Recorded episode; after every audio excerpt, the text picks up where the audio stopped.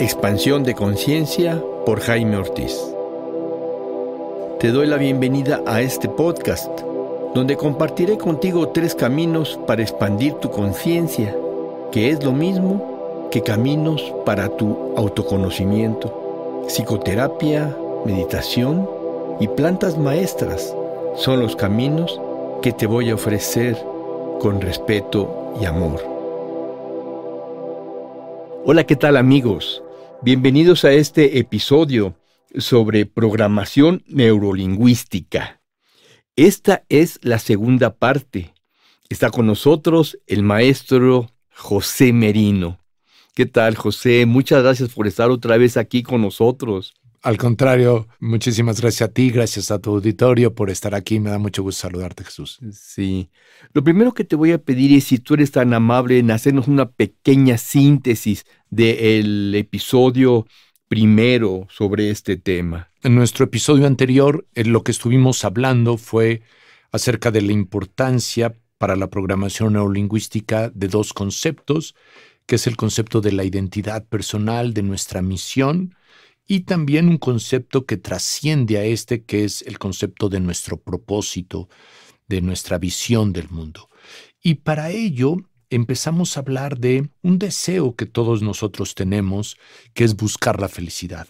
Y nos queríamos preguntar si, iluminado a través de esta búsqueda de la felicidad, podríamos encontrar respuestas a nuestra identidad personal y a nuestro propósito en la vida.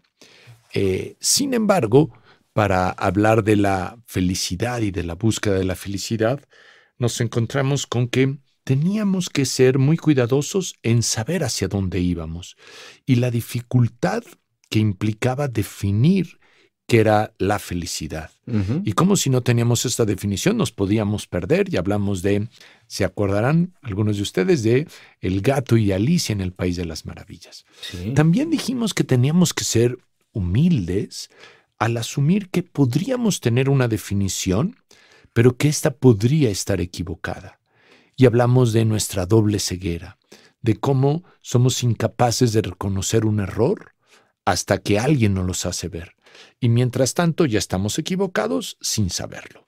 ¿no? Mencionamos la frase de Ron Line, si no sabemos que no sabemos, entonces creemos que sabemos. Así que, además de encontrar nuestro objetivo y de poderlo definir, qué es la felicidad, eh, donde tú hiciste una reflexión muy interesante acerca de qué otras palabras, qué otras metáforas podrían ayudarnos a definir felicidad. Hablamos de que teníamos que también tener una estrategia para ello. Y hablamos de cuántas veces a lo largo de la historia de la humanidad se han propuesto caminos para alcanzarla y el riesgo de una búsqueda ansiosa de perseguir estos caminos. Y por último, para aumentar la dificultad, no solamente es difícil saber qué es la felicidad, saber cómo llegar a ella, sino saber cuándo hemos llegado a ella. Y hacíamos una reflexión de diferenciar la experiencia de la narración de la experiencia. Esto es cuando estoy siendo feliz y cuando pienso que he sido feliz. Entonces, en esta charla, y gracias por la invitación nuevamente a ti y al auditorio, pues justamente de lo que yo quisiera hablar es de este recorrido. Antes que nada, quisiera hablar de, nuevamente, algunas consideraciones importantes a tener en cuenta en este recorrido hacia la felicidad. Y me gustó mucho el uso que tú hiciste de la metáfora cuando nos recordaste a un compañero, un eh, estudiante, un participante en un taller y, utilizaste la metáfora del faro y, yo rescaté lo valioso de las metáforas. Y entonces, en este camino hacia la felicidad, quisiera yo utilizar una anécdota, ¿no? No es una metáfora, es una narración, y tiene que ver con el camino que sigue el pueblo de Israel, tú te acordarás, en la búsqueda de la tierra prometida. Salen de Egipto, donde están en la esclavitud, cruzan el Mar Rojo y van a la tierra prometida, la tierra que mana leche y miel, te acordarás, Jaime. Ahora bien, el problema de esto es que en el camino se pierden. Te acordarás que son 40 años los que vaga el pueblo de Israel en el desierto. Y pues bueno, creo que si así es, creo que llega solamente uno de los que han salido. En fin, no quisiera yo ponerme dramático, pero en el desierto nos perdemos porque hay espejismos. Y me parece que podríamos hablar de cuatro espejismos en el camino hacia la felicidad. Entonces, me gustaría mencionarlos. Y, y el primer espejismo tiene que ver con el hecho de que algunas veces igualamos felicidad con bienestar y en gran medida con bienestar económico, con prosperidad.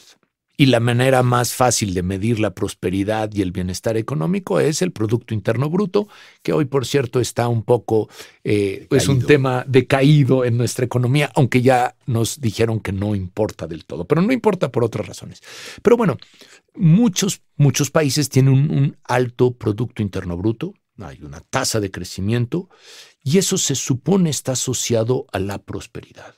Lo que no es cierto y esto sí está demostrado, es que los países más ricos necesariamente sean los países más, felices. ¿sí? Si no, todos los europeos serían los países más felices o Japón sería muy feliz. Y estos países, algunos de ellos tienen, por ejemplo, tasas de suicidio muy altas. ¿sí? O países con un Producto Interno Bruto mucho menor de Centroamérica, ¿no? como Costa Rica, tienen tasas de felicidad ¿no? más altas, con las dificultades de medirlo. Y déjame mencionar una frase que pronunció Robert Kennedy en 1968, las cosas en 50 años creo que están ahora peor que hace 50 años. Y fíjate lo que dice Robert Kennedy. Dice, estaba buscando la candidatura del Partido Demócrata y dice, nuestro Producto Interno Bruto no refleja la salud de nuestros hijos, la calidad de nuestra educación, ni el grado de diversión de nuestros juegos. No mide la belleza de nuestra poesía ni la solidez de nuestros matrimonios. No se preocupa de evaluar la calidad de nuestros debates políticos ni la integridad de nuestros representantes. No temo en consideración nuestro valor, sabiduría o cultura. Nada dice de nuestra compasión ni de la, ni de la dedicación a nuestro país. En una palabra, el Producto Interno Bruto lo mide todo excepto lo que hace que valga la pena vivir la vida. Robert Kennedy, 18 de marzo de 1968. Entonces, yo no quiero ir en contra del bienestar económico, creo que es algo valioso, pero hay un gran espejismo tanto en los países como después lo vamos a ver en los individuos, de pensar que la riqueza y el bienestar económico nos van a dar felicidad. La felicidad. Aunque Manolito ya decía que no importaba, que no todo era el dinero, que también había cheques y tarjetas de crédito, pero de todas maneras... Manolito en este, Mafalda. Manolito en Mafalda eh, está esto. Y déjame, déjame ponerme un poco más atrás, ¿no? En este cuestionamiento de lo que la economía nos vende como un espejismo de la felicidad.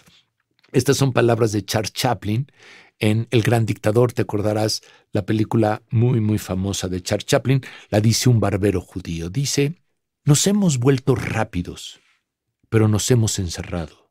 La misma maquinaria que nos proporciona abundancia nos deja desprovistos.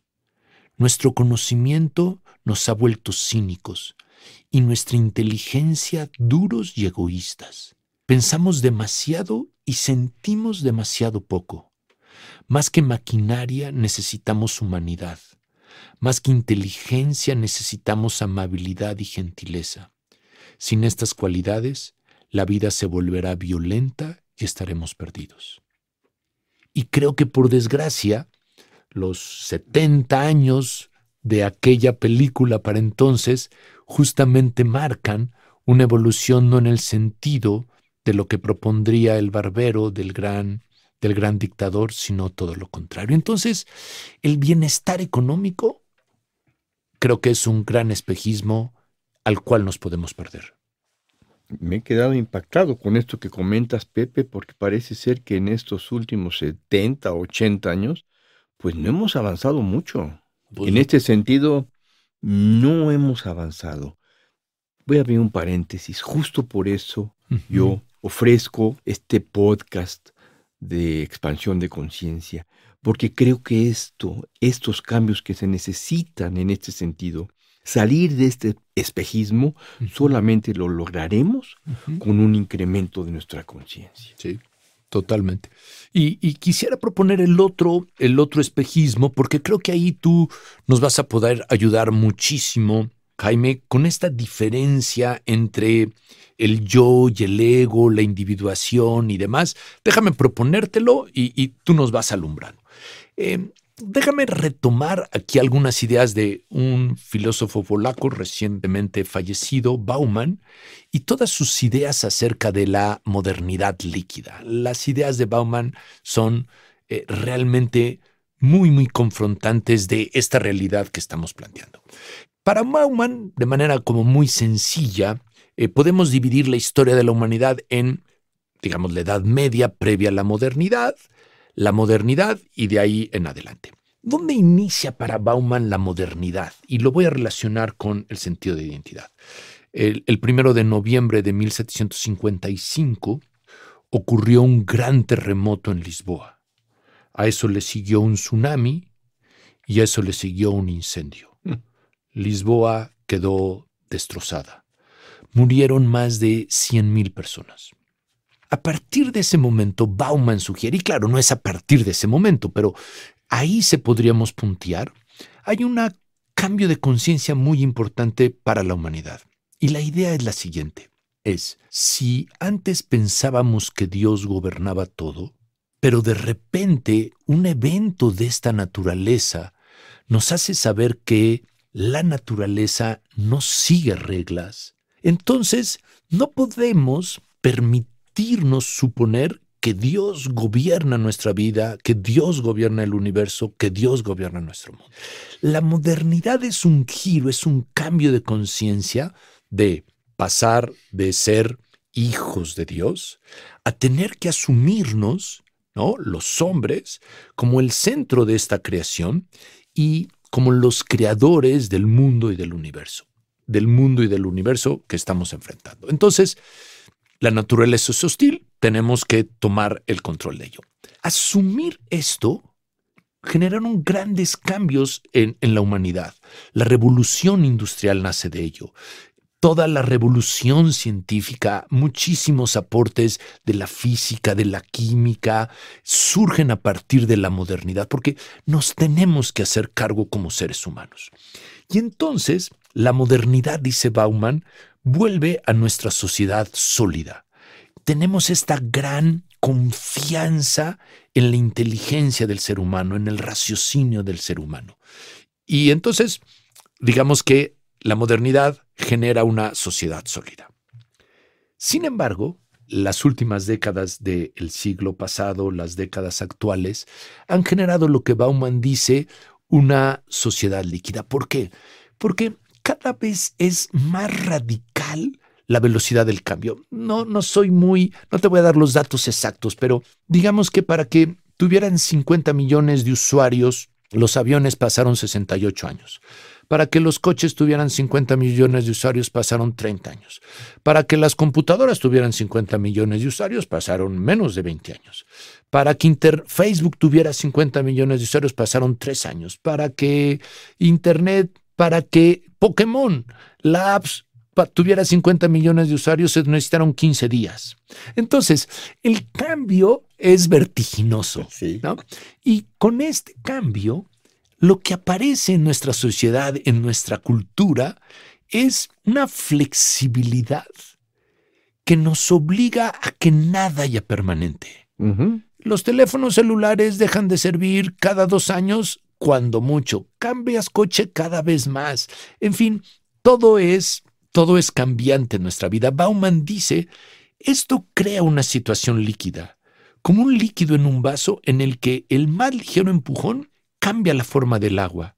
Y esto está por todas partes. Así que para estar en sintonía con el cambio de la cultura, el cambio de la tecnología, el cambio del mundo, pues tenemos que nosotros también adaptarnos, cambiar y surge esta idea de líquido y me encanta porque se va como entre las manos. Lo líquido no tiene una forma a diferencia de lo previo que era una sociedad sólida. Ahora, ¿cómo relacionamos esto con la identidad personal? Y aquí es donde tú nos vas a ayudar. ¿Y cómo relacionamos esto con la conciencia? Si nos ponemos en un momento previo a la modernidad, entonces para muchos de nosotros, por lo menos en la cultura occidental, éramos hijos de Dios. Y fíjate que entonces nuestra identidad era heredada. Ya nacíamos con ella, no había que definir nada. Éramos hijos de Dios. Y esto nos daba una gran seguridad y nos dio una gran seguridad por mucho tiempo. No había que hacer más que nada que cumplir con los mandamientos y ser un buen hijo de Dios. Pero la identidad estaba formada. Ahora bien, la modernidad, ya lo dijimos, desecha esta identidad heredada y ahora hay que construirnos una identidad. ¿no? Tenemos que encontrar quiénes somos. Sin embargo, la tradición del ejército, de la iglesia, de las grandes organizaciones sociales que van de la premodernidad a la modernidad, iglesia, ejército, sociedad, escuela, piensa en todas ellas, estamos en la parte sólida, daban definiciones muy claras al ser humano de qué tenía que hacer. Así es. Ya no éramos hijos de Dios, pero para ser buenos ciudadanos había que comportarse de esta manera. Para ser un buen soldado había que comportarse de esta manera. Para ser un buen alumno habría que comportarse de una manera, de tal manera que el proyecto personal, aunque había que construirlo, digamos que ya estaba diseñado. Había que volverse copias de lo que socialmente estaba bien aceptado. Entonces pasamos de una identidad heredada, éramos hijos de Dios, a una identidad que hay que construir, pero que ya está prediseñada. Simplemente hay que adaptarse al molde. Así Y de alguna manera, eso nos daba como una cierta seguridad. El proyecto principal implicaba un esfuerzo, sí, pero con que yo me identificara con los prototipos de los que hemos hablado, estaba hecho. ¿Qué pasa cuando entramos a esta modernidad líquida, donde ya no hay donde ya se cuestiona mucho más estos prototipos de la iglesia, de la educación, del Estado, del ejército. Ya hay muchísimas cosas donde no es tan fácil seguir un modelo. Todo es líquido, todo es cambiante. Entonces, esto genera una gran ansiedad, mm. ¿no? Porque estamos en constante búsqueda. Y siguiendo con las metáforas, pues el mito de Sísifo parece que refleja esta búsqueda de la identidad personal. Si tú te acuerdas, y, nuestro auditorio Sísifo está... Empuja la piedra. Tiene que empujar la piedra colina arriba y justo cuando está a punto de llegar y alcanzarlo, la piedra rueda, y vuelve a subir y vuelve a bajar. Y este es el castigo de los dioses hacia Sísifo. Pero pareciera ser que en la búsqueda de nuestra identidad personal tenemos esta esta misma dificultad de llegar y llegar y llegar y nunca llegar. Entonces, esto genera conductas compulsivas, ¿no? Así es. Pero genera, por otro lado, esa es una posibilidad, sí, sí fue la ansiedad, pero genera, por otro lado, la identificación con patrones establecidos, pero cambiantes. Hoy nos queremos parecer a Shakira porque cantó muy padre en el Super Bowl. Sí, bailó o nos queremos, muy bonito. Bailó muy bonito. O nos queremos parecer a los coreanos porque ganaron el Oscar. O nos queremos parecer a múltiples personajes a los cuales nos identificamos. Y no solamente personajes. Queremos parecernos a el que es capaz de tener un coche que cuesta mucho dinero o el que es capaz de vivir en un lugar. Al que es un triunfador, entre comillas, de acuerdo a lo que veíamos anteriormente de la prosperidad. Queremos imitar a los que consideramos que son prósperos. Ajá. Exactamente, pero esta prosperidad, déjame decirte, o sea, hoy la, la, actriz de moda hoy no va a ser la de mañana ni va a ser la de pasado, entonces seguimos. Va cambiando, todo cambia. Y, y, déjame decirte otra cosa todavía más, más dramática, y es que esta identificación, mientras más exclusiva sea, nos da la apariencia de hacernos sentir mejor. Fíjate que ahora no hay que ir solamente, claro, si tenemos posibilidades, ¿no? No solamente hay que ir al gran hotel. No. Si el hotel es boutique y más poquitas gentes van, mucho mejor. No solamente hay que tener un muy buen coche, sino hay que equiparlo con todos los aditamentos que lo hagan el coche más exclusivo. Entonces, nos identificamos, pero además creemos que en la identificación ya no masiva, sino exclusiva, hay mayor felicidad, hay la posibilidad de saber quién soy y, sin lugar a dudas, este es un segundo gran espejismo de la felicidad. Quiero subrayar la palabra espejismo. Espejismo. Identificarnos con cosas que pensamos que nos hacen valiosos. Tener mucho dinero porque pensamos que eso nos hace ser personas valiosas espejismos. Sí, entonces tendríamos el espejismo social, que sería lo que hablábamos de la riqueza como país o como comunidad, y después tendríamos esta identificación con los espejismos que la sociedad nos ofrece como personas de éxito o valiosas y exclusivas. Así es. Y después hay un tercer espejismo. Dijimos que iban a ser cuatro, déjame proponer mi tercer espejismo. Y a mí me parece que algo que excluye esta versión líquida de la sociedad de la que habla Bauman, algo que no se concibe en la sociedad líquida es el compromiso. Porque fíjate que el compromiso implica que yo me mantenga en un esfuerzo hacia algo de manera permanente. Pero en lo líquido, en lo rápido, en lo cambiante, cambiando, pues no hay compromiso posible. Y, déjame ponerlo en dos facetas, esta fobia al compromiso. La primera es la inmediatez. Hoy, mientras más rápido logremos nuestros objetivos, pensamos que somos más felices. No voy a hablar mal de la programación neurolingüística ni de esta idea de leer rápidamente. Pero a mí me parece que es un absurdo leer una novela que puedes disfrutar rápidamente para rápido capturarlo. No sé si me explico. Sí, rápido tienes que tener la información. Rápido tienes que tener la información porque la información es un valor, se ha vuelto un valor. Entre más información, mejor. Pero piénsalo en todos los niveles. Ahora ya hay unas procesadoras de alimento que pones tú las cosas y cual si fuera magia, rápidamente te sale el mejor platillo. Y se ha perdido como el disfrute de, yo no soy bueno cocinando, pero de, de, hacer, la, de hacer la comida, ¿no? Aprendizaje acelerado, ¿no? O sea, pensamos en todo lo rápido. Ojo, uno quiere tener el cuerpo de un atleta sin el esfuerzo y hay eh, rutinas de ejercicio y mecanismos para lograrlo rápido. Entonces... 54 de... A mí me parece que... 54 días. Sí, 54 días o menos si es posible. Tienes un sobrepeso, no quiero opinar, hay razones médicas para ello y mejor te haces una liposucción y problema resuelto. Pero lo que yo quisiera mencionar es esta inmediatez que nos da el Internet. Ya no se puede uno esperar a que la carta llegue, ¿no? De tu, la persona que amabas que vivía lejos, sino pues el WhatsApp en segundos estás conectado tiene sus ventajas, pero sin lugar a dudas, la inmediatez habla de la falta de compromiso y creo que ese es un espejismo. Pero la otra falta de compromiso que me parece muy importante es el rechazo al cuidado, es el rechazo a la abnegación, Que tiene que ver con esta compasión hacia el otro de que hablabas tú en el, en el episodio anterior. Pienso un poco en, en el Génesis, en la Biblia, y en la respuesta de Caín cuando Yahvé le pregunta por su hermano. ¿No? Y te acordarás de esta idea de ¿acaso soy el guardián de mi hermano? Y me parece que las palabras de Caín están en muchas de nuestros labios, en muchos de nuestros labios, porque hemos perdido el valor, la satisfacción del compromiso por el cuidado de nuestro prójimo con toda la amplitud que esto puede implicar.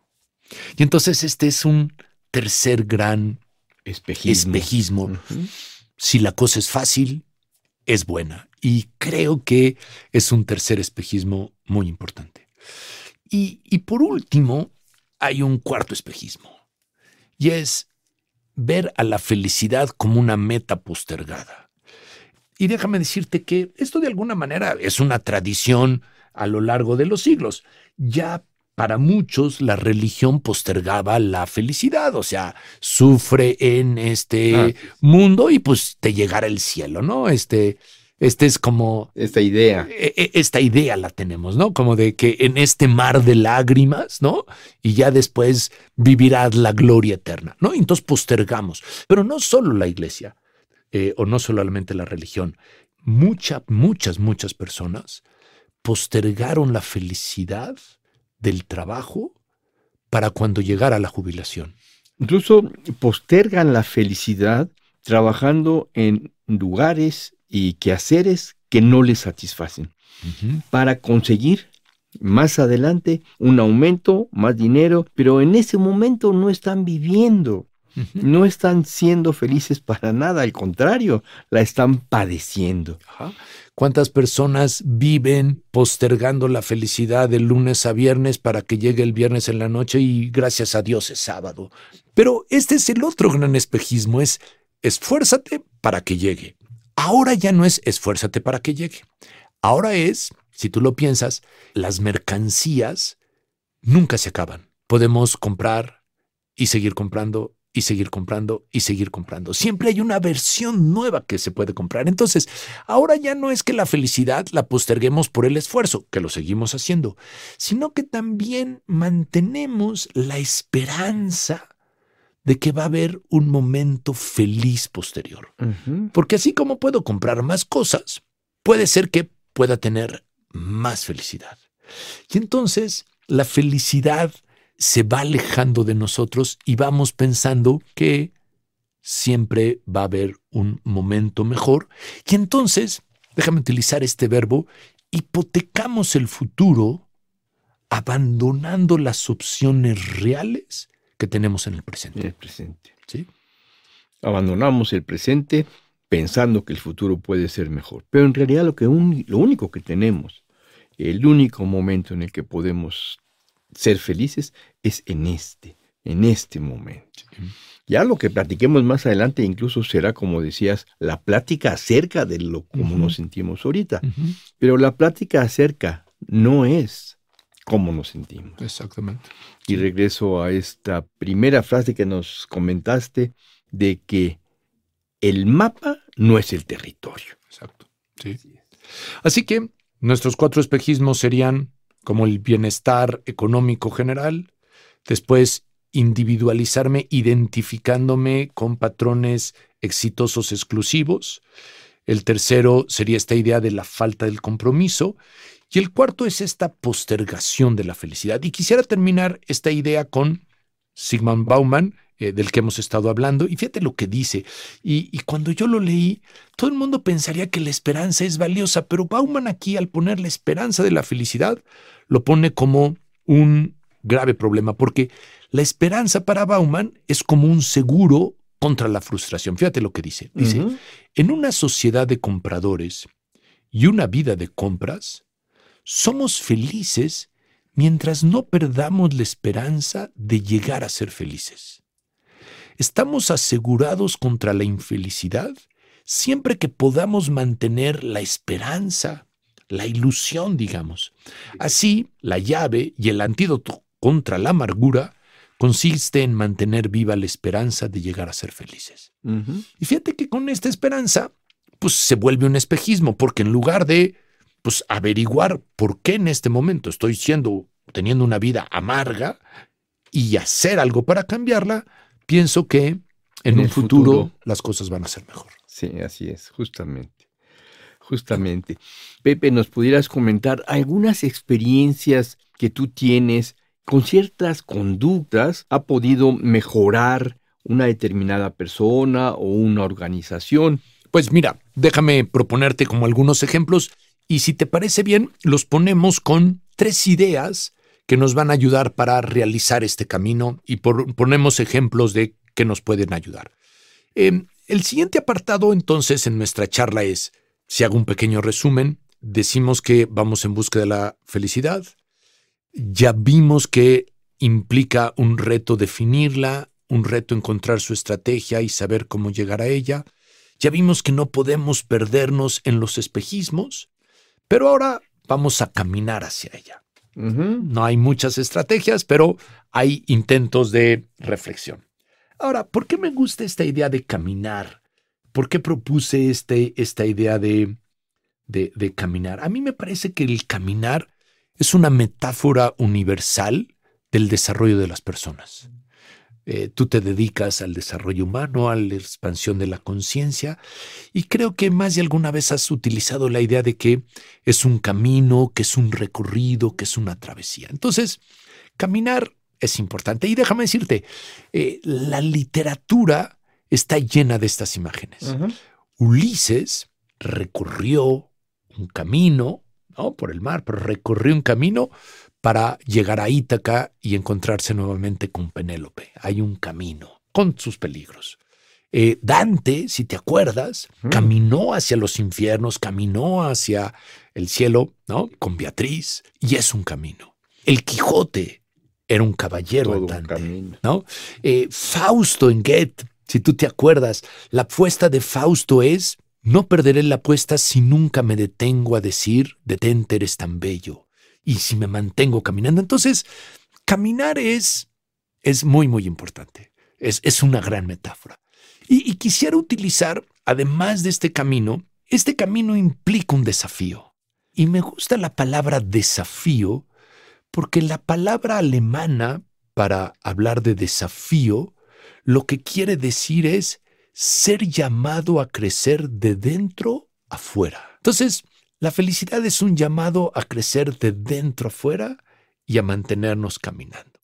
Y entonces aquí yo quisiera rescatar las ideas de un pensador francés muy famoso, Edgar Morin, y con él voy a tratar de proponerte tres ejemplos o tres ideas muy concretas, pero primero hablemos de Morin. Morin dice que para recorrer el camino requerimos tres viáticos, una mochila con tres viáticos. Son el bien pensar, la estrategia y la apuesta. Vayamos por el primero, el primer viático, el bien pensar. Bueno, ya hablamos en nuestro primer episodio y lo retomábamos hoy en el inicio, de que hay fragilidades en nuestro pensamiento. Ya hablábamos de que nos podemos equivocar sin darnos cuenta de que nos equivocamos. Ya hablamos de que tenemos que ser humildes, de que el mapa no es la realidad y nuestro mapa puede estar equivocado. Entonces, tenemos que tener como muchísima conciencia de que aunque pensemos que estamos haciendo bien las cosas, podemos estar equivocados. Y déjame decirte algo. A mí me parece que uno de los errores más comunes que caemos los seres humanos es que en tiempos de dificultad no nos damos cuenta de que seguimos repitiendo aquello que no nos funciona y que insistimos en soluciones que no son adecuadas. Peter Drucker dice, el mayor peligro en tiempos turbulentos no es la turbulencia, es actuar con la misma lógica que antes. Tengo esta experiencia justamente y se, la comentaba un día a un subordinado. La gente viene a hacer lo que sabe hacer, no lo que se necesita hacer. Y hay que tener mucho cuidado en enseñarle a la gente lo que se requiere hacer no que repita lo que sabe hacer. Y déjame ponerlo yo en el contexto de un problema. Y, podemos poner ejemplos de felicidad, pero déjame poner primero un ejemplo personal. Tú fuiste mi maestro en, en, la época de la maestría en desarrollo humano en la Universidad Iberoamericana, y tú no estás para saberlo, ni el auditorio lo tiene que saber, pero me tardé como 12 años en escribir mi tesis. Finalmente la escribí sí, sí me gradué. Y estaba en un problema y no estaba logrando lo que yo quería. Sin embargo, cada 31 de diciembre volvía a hacer lo mismo que todos los 31 de diciembre hacía. Y era fijarme el objetivo de ahora pues sí la voy a escribir. Y curiosamente, aunque no servía, yo lo seguía haciendo. Pero eso no era tan malo. Me sentaba a escribir la tesis cuando sí me sentaba a escribir y empezaba a escribir y decía, no, no sirve, y lo tiraba. Y volvía a escribir y decía, no sirve, y lo tiraba. Y a pesar de que algunos me decían, a ver, no evalúes lo que estás escribiendo, escribe y escribe y escribe y algo bueno va a salir, repetía lo que no funcionaba. los seres humanos no nos damos cuenta de que normalmente nuestros problemas los mantenemos, los conservamos, porque repetimos las malas estrategias que no nos están sirviendo. Este sería como el primer, el primer viático del, no, del bien pensar. Si estás en un problema, si no estás alcanzando lo que quieres, no sigas intentando lo que has intentado. Las cosas van a ir para peor. Eh, te cuento una experiencia personal eh, en este sentido. Hace 15 años, cuando Pablo, mi hijo, tenía 14 años, descubrimos por un azar que Pablo tenía una enfermedad, problema fuerte en el sistema circulatorio y había que operarlo a corazón abierto, quitarle un pedazo de la aorta que estaba mal, en fin. Y, Pablo estaba muy preocupado, muy asustado, ya no era chico, ya intuía que le iban a pasar. Yo quería ayudar a Pablo. Pablo estaba en un problema y yo quería hacer algo. Y entonces, pues claramente recurrí a mi habilidad de programación neurolingüística para hacer un anclaje. Y curiosamente Pablo seguía asustado. Pero me sé más trucos y entonces hice un poco de hipnosis. Y Pablo seguía asustado. Pero entonces pues apliqué gestal porque la aprendí contigo y con Miriam y Pablo seguía asustado. Y yo estaba pensando que estaba haciendo cosas diferentes. Porque podía hacer PNL y podía hacer hipnosis y podía hacer gestal y podía hacer muchas cosas. Pero lo que no me daba cuenta desde mi falta de bien pensar, primer viático del camino, es que en el fondo, Jaime, estaba repitiendo lo mismo. Sí. Y ya lo dijo Drucker, en épocas turbulentas, y la operación de un hijo es una época turbulenta, no sigas intentando lo que has estado intentando y que no ha servido. Tienes que cambiar tu estrategia. Tenía que cambiar mi estrategia radicalmente y por fortuna una persona me dijo, Pepe, no te das cuenta de que estás haciendo lo mismo. Y claro, aunque yo pensaba que estaba haciendo algo diferente, en todo lo que yo le decía a Pablo, creo que lo que le estaba transmitiendo es, yo estoy bien, tú estás mal. Me acuerdo que un buen día logré atrapar a Pablo, porque claro, ojalá las cosas cuando repetimos las cosas que no funcionan se mantuvieran igual, tienden a empeorar. Pablo me tenía cada vez más miedo, ya estaba más preocupado del papá que de la operación. Pero, pero un buen día me acuerdo que lo atrapé y le dije, Pablo, creo que estás bien asustado. Y yo también y nos abrazamos y lloramos. Fue un buen paso, sí. Y pudimos hablar. Absolutamente. Pero entonces, la primera idea que creo que habría que tener en esto del bien pensar es, no repitamos lo que no está funcionando. Y todavía un poco más, Jaime, no repitamos lo que antes nos funcionó. Si las circunstancias han cambiado, tiene que cambiar la estrategia. Hay que cambiar también lo que hacemos. A mí me gusta pensar que si fuiste un buen papá de niños, más vale que hagas algo totalmente diferente para ser un buen papá de adolescentes. ¿No? Si fuiste un buen novio, pues más vale que cambies ahora que ya vives con tu pareja o que te casaste.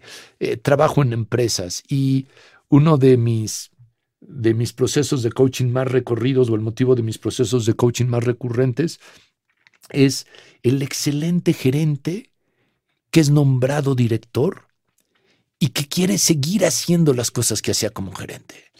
¿no? La empresa familiar pequeña, que ahora es una empresa mediana, quiere seguir haciendo lo mismo. Entonces, esa es como la primera idea. Pero hay una segunda idea, y esta es una idea muy de, de Edgar Morin, y es, le llama el, la ecología de la acción. Y, y déjame ponértelo en un ejemplo. Es yo quiero lograr algo. Y sin embargo tengo que estar profundamente atento porque mis buenas intenciones no aseguran un buen resultado. Absolutamente. Si yo estoy en la parte más alta de una montaña y aviento una piedra, es imposible saber a dónde va a caer si va rodando. La vida tiene tantas implicaciones, tantas variables, que nuestras buenas intenciones, a veces terminan en resultados no deseados. Romeo y Julieta, te acordarás. Julieta intenta rescatar el amor y a Romeo y a su relación y lo que ocasiona es una tragedia para los jóvenes amantes de Verona. ¿No? Eh, la ecología de la acción. Martín Lutero, yo estoy seguro que cuando Lutero puso la bula papal, ¿no? No, no pensaba que iba a generar la contrarreforma que creó. Una vez que desencadenamos una acción, no sabemos hacia dónde va. Eh, no soy experto en política, pero Gorbachev, cuando empezó con lo de la perestroika, no pensó que con esto iba a derruirse la Unión Soviética. Entonces, tenemos que ser como muy, muy cuidadosos de que nuestros intentos hacia la felicidad no devengan en tragedias, sufrimientos para nosotros y para los demás. Así es. Esa sería la primera recomendación o el primer viático de, de Edgar Morán y creo que también a nivel personal pues aplicaría, ¿no? Cuántas veces queriendo el bien para nuestra pareja, pues nos volvemos controladores y, y, nada de eso generamos. ¿Cuántas veces pensando que esto es bueno para nuestros hijos, coartamos sus posibilidades dándoles todo, ¿no? ¿Cuántas veces pensando que un nuevo acomodo en una empresa, ¿no? Eh, va a generar bienestar para los clientes o para los colaboradores y todo lo contrario. Entonces, tendríamos que ser muy, muy cuidadosos. Nuestras intenciones, por más buenas que sean, no aseguran el resultado. No siempre nos van a llevar al resultado que pensamos que nos va a llevar. Y, y yo diría, en un mundo con tantas variables, con tantas incertidumbres, yo diría la gran mayoría de las veces, nuestras intenciones originales no llegan al destino final. Por eso, el segundo viático de Edgar Morán es, no tengas un programa, no tengas un plan de acción definido, no tengas A, B, C, D, E no va a funcionar. Eh, la vida no es mecánica. Ten la flexibilidad de ir cambiando tus propuestas.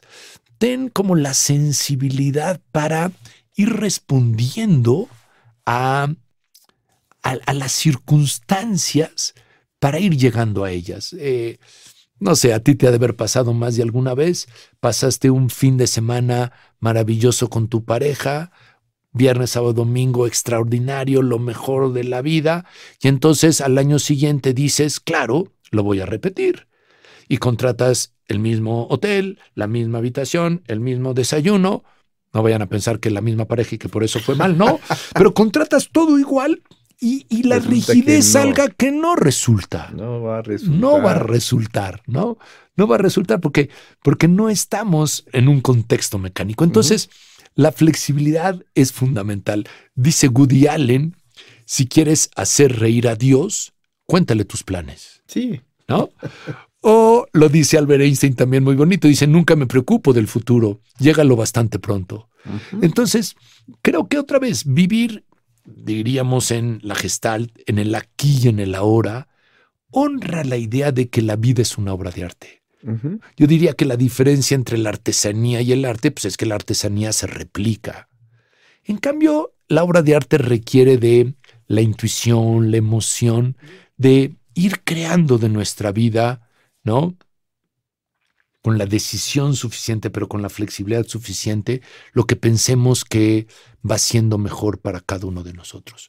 Entonces, por eso creo que, si ya lo aterrizamos, pues nada más alejado de la práctica de cualquier profesión de ayuda, como puede ser la psicoterapia, la educación, el coaching, que dar consejos. Porque los consejos son una regla que funcionó una vez para una persona, pero que va a ser imposible que funcione en otro contexto para otra persona y para otro contexto. Entonces, por eso creo que tendríamos más bien que estar atentos a, a qué es lo que necesitamos y eso sí, lanzarlos con la confianza suficiente de que lo vamos a alcanzar. A mí me parece que cuando buscamos consejos, eh, estamos abortando un poco la confianza que tenemos en la posibilidad que existe en nosotros de alcanzarlo. Absolutamente. Mejor busca. Busca adentro, busca las formas que puedes en lugar de un consejo. Sí. Y, claro, cuando hay muchos consejos, entonces las cosas se van complicando, hay que ir eh, satisfaciendo mil circunstancias y entonces la vida se vuelve, se vuelve compleja, complicada y, termina siendo poco satisfactoria. Eh, yo leí hace muchísimo tiempo un libro que se llama Walden de Henry David Thoreau. Eh, Walden es una utopía de finales del siglo XIX de una persona que se va a los bosques de Walden eh, a, vivir en un mundo más simple. Fíjate, finales del siglo XIX ya pensaba que la vida era complicada. ¿Qué pasaría si Trudeau estuviera 150 eh, años después. Y, pero la frase de Trudeau es muy linda. Dice, camina con confianza en la dirección de tus sueños. Vive la vida que has imaginado. A medida de que simplifiques tu vida, las leyes del universo serán más sencillas. Entonces, este sería nuestro segundo viático. Simplifica tu vida dándoles respuestas a lo que está sucediendo evita hacer planes demasiado complejos. Y por último, el tercer viático que me parece muy importante y con esto cerramos esta conversación es la apuesta. Nada es posible sin hacer una apuesta. Eh, Edgar Morin dice, la apuesta es la integración de la incertidumbre en la fe. La apuesta no está limitada al juego de azar o a las empresas peligrosas. Concierne a los compromisos fundamentales de nuestra vida. Y aquí es donde yo quisiera retomar eh, la idea de la conciencia que tú propones, Jaime, porque me parece que los grandes avances del siglo XXI no van a venir de la tecnología, aunque van a seguir siendo. Los grandes avances del siglo XXI van a venir en la medida en que expandamos nuestra conciencia de ser humanos. Y aquí yo quisiera presentar simplemente dos ideas de esta ampliación de la conciencia para llegar al propósito. Y es, hay dos fuerzas muy importantes cuando giras tú una cubeta con agua y le das vueltas. Las fuerzas centrífugas y las fuerzas centrípetas. Las fuerzas centrípetas jalan todo hacia el centro. Las fuerzas centrífugas alejan todo hacia el centro. Tengo la impresión que vivimos en un mundo ya lo hablábamos hace un rato en los espejismos, de fuerzas centrípetas. Todo tiene que venir hacia el centro y nos volvemos egocéntricos. Ya lo decíamos cuando hablábamos de ¿acaso soy el guardián de mi hermano? Y tengo la impresión que la expansión de la conciencia, el propósito de nuestra vida, tiene que ver con hacer que las fuerzas nuestras mejores fuerzas sean centrífugas y centrarnos mucho más en el otro. Por desgracia, en nuestra sociedad, eh, la fuerza centrípeta es mayor. Ya Nietzsche lo decía en, hablan, así hablaba Zaratustra, decía, la moralidad, que tiene que ver con el cuidado del otro, es una farsa, es un signo de decadencia, es una conspiración de los débiles. Y me parece que eso es honrar las fuerzas centrípetas. En contrario, Levinas, un filósofo eh, judío, decía que no, que habría que priorizar la ética, esto es, al otro, en contraposición de solamente yo. Y, y, quisiera hablar de esto retomando las frases bellísimas de Octavio Paz en un poema que se llama Piedra de Sol, que tiene que ver con esto, con la importancia del otro. Dice Octavio Paz, la vida no es de nadie, todos somos la vida, pan de sol para los otros, los otros todos que nosotros somos. Soy otro cuando soy. Los actos míos son más míos si son también de todos. Para que pueda ser, he de ser de otro, salir de mí, buscarme entre los otros los otros que no son yo si yo no existo, los otros que me dan plena existencia. Y aquí tal vez tendríamos que llegar a la idea del amor, y con esto no quisiera tocar una palabra que puede ser como choteada, sino hablar justamente de la importancia de poner en nuestro propósito la felicidad del otro el bienestar del otro y que nuestra felicidad sea un reflejo de la felicidad del otro. Chagall, un pintor muy famoso, lo decía muy bien y, y creo que con esto podemos, para mí, terminar este episodio. Dice, con la edad siento con mayor claridad y sin lugar a dudas lo ridículo que son las cosas que no tienen su propio significado, su propia alma, aquellas cosas que no están empapadas de amor. Sí, sí, Pepe, muchas gracias. El amor es la prioridad, la prioridad en la vida, la prioridad en el desarrollo de la conciencia. Para mí el desarrollo de la conciencia es este autoconocimiento hasta encontrar la fuente del amor dentro de nosotros, la fuente de esta gran existencia, de este gran espíritu que vive en nuestro corazón. Muchas, muchas gracias. Te agradezco muchísimo que hayas estado aquí. Pues gracias por la invitación, Jaime, una gran oportunidad y gracias a tu auditorio. Esto fue Expansión de Conciencia por Jaime Ortiz. Y tú me puedes contactar para preguntarme cualquier cosa, cualquier duda que tengas en el WhatsApp 56 1854 63 63.